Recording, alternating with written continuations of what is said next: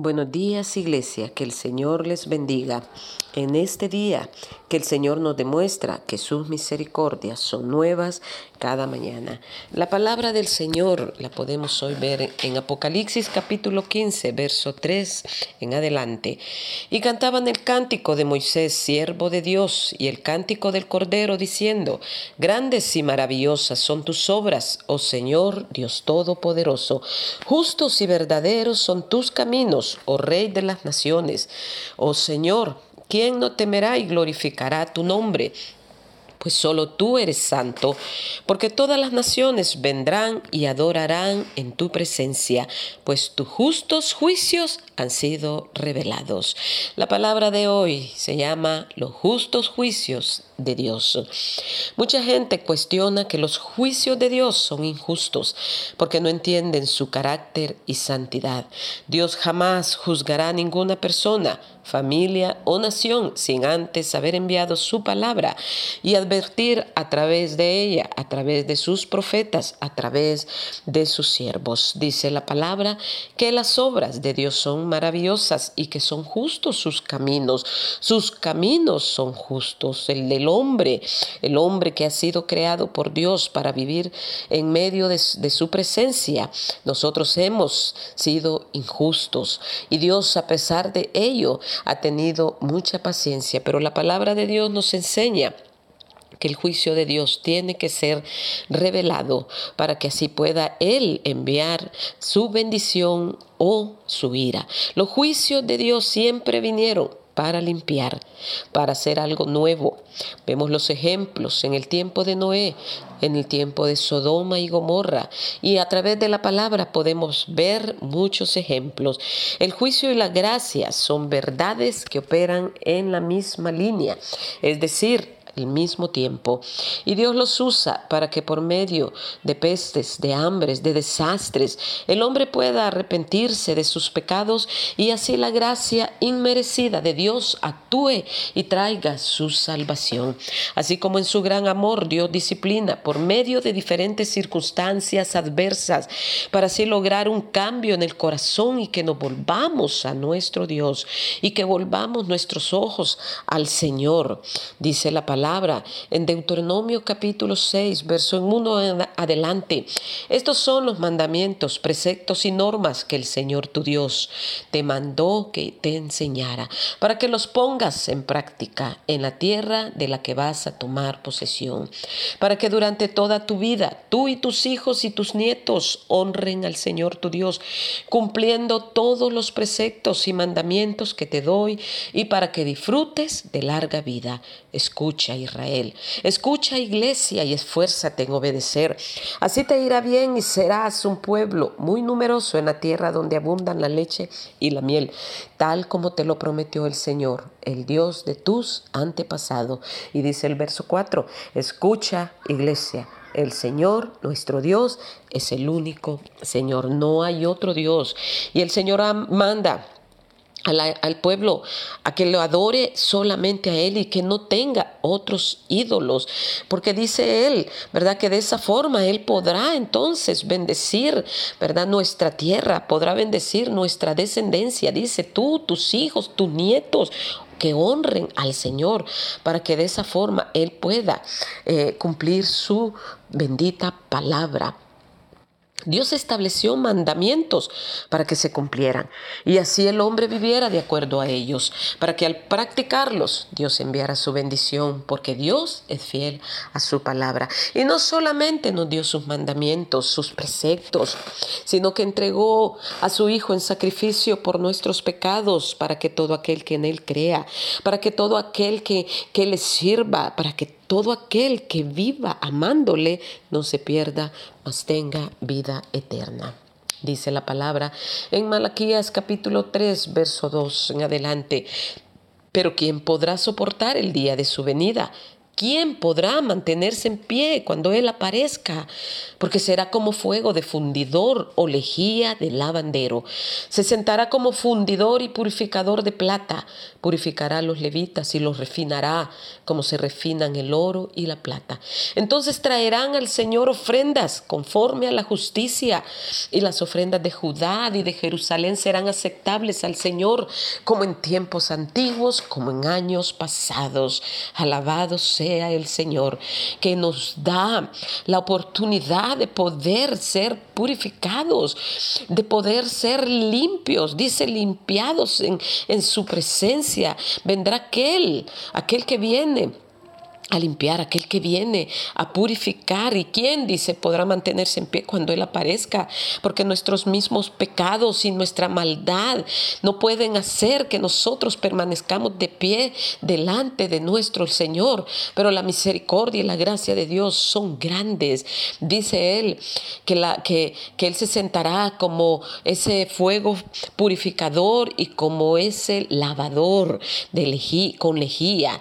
¿Qué es la lejía en el tiempo pasado, ¿verdad? Y en este tiempo también. Es una sustancia similar al cloro o la potasa. ¿Y para qué es utilizado el cloro?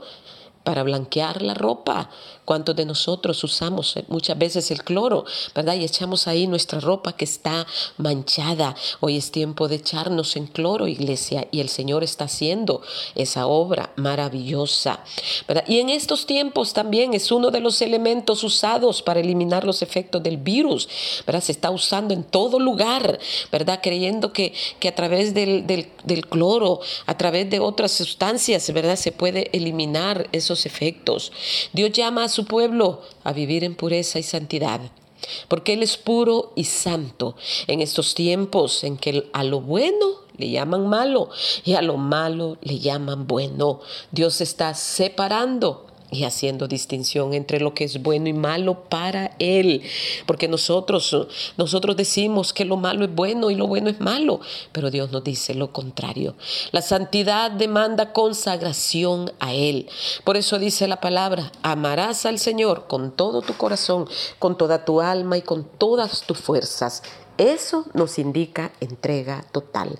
No se puede violar su palabra sin acarrear consecuencias para nosotros, para nuestros hijos y para nuestra descendencia que es el fuego fundidor que dice Malaquías, ¿verdad? Que Él es ese fuego fundidor. Solo el fuego puede lograr que la plata en bruto se convierta en una piedra hermosa, pero para que esto ocurra toma mucho tiempo. Cada vez que la plata es sumergida al fuego, sale a la superficie la escoria.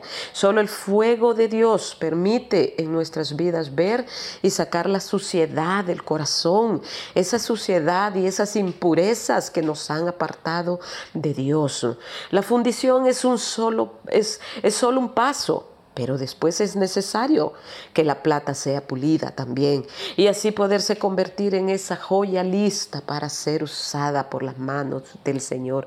Dice Proverbios 25:4, quita la escoria, quita la impureza de la plata y saldrá un vaso para el orfebre para el joyero. Aleluya. Dice la palabra que si alguien se mantiene limpio, llegará a ser un vaso noble, santificado y útil para el Señor y preparado para toda buena obra. Dios busca Ah, y Dios ha estado preparando estos vasos porque Dios está buscando para este tiempo aquellos que van a servir, aquellos que se están preparando y que se han estado preparando para que puedan servir y ser ese vaso noble que el Señor puede usar. En estos próximos tiempos, en estos últimos tiempos, donde las tinieblas serán más oscuras y densas, pero donde aquellos que el Señor usará como vasos para mostrar la luz de Cristo. Alabado sea nuestro Dios. Vemos que cuando Dios enviaba sus juicios, Él salvaba a los que vivían en el temor a Él. Un ejemplo es Noé, que vivió en el temor y caminó en íntima comunión con Dios. Así Noé pudo, ¿verdad?, entrar con su familia al arca y fueron salvos. Hoy Dios también Busca aquellos vasos de honra, aquellos vasos que se mantienen limpios, aquellos vasos que le dicen al Señor, ven y límpiame con ese cloro, ven y eh, eh, pásame por ese fuego purificador para poder ser usado para tu gloria y para tu obra. Dice Malaquías capítulo 3, verso 17 y ellos serán míos, dice el Señor de los ejércitos, el día en que yo prepare mi tesoro especial y los perdonaré como un hombre perdona al hijo que le sirve. Dios está preparándonos, Dios está limpiando la plata, el oro, Dios está limpiando el corazón, porque dice que Él está preparando un tesoro especial para Él. Somos su especial tesoro, iglesia. Somos, ¿verdad? Aquello que Él ha dado todo por nosotros para que nosotros vivamos dándolo todo por Él.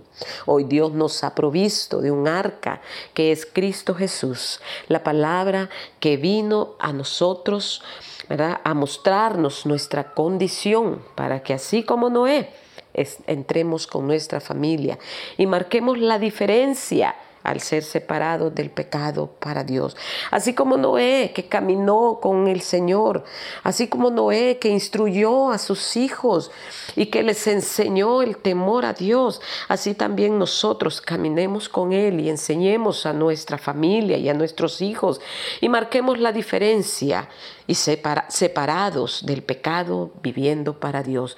Y así nuestra descendencia, glorificarán el nombre de nuestro Dios. El mundo lo verá y dirán que son descendencia bendecida de Jehová. Que el Señor les bendiga en este día, iglesia. Glorifiquemos el nombre de Dios y exaltémoslo a uno, porque su juicio, justos juicios han venido, han llegado, pero aquellos que han sido pasados y que están siendo purificados y limpiados por el, por el, el Señor, estarán en su presencia, gozándose y glorificando al Dios de Israel. En el nombre de Cristo Jesús, que el Señor les bendiga. Amén y amén.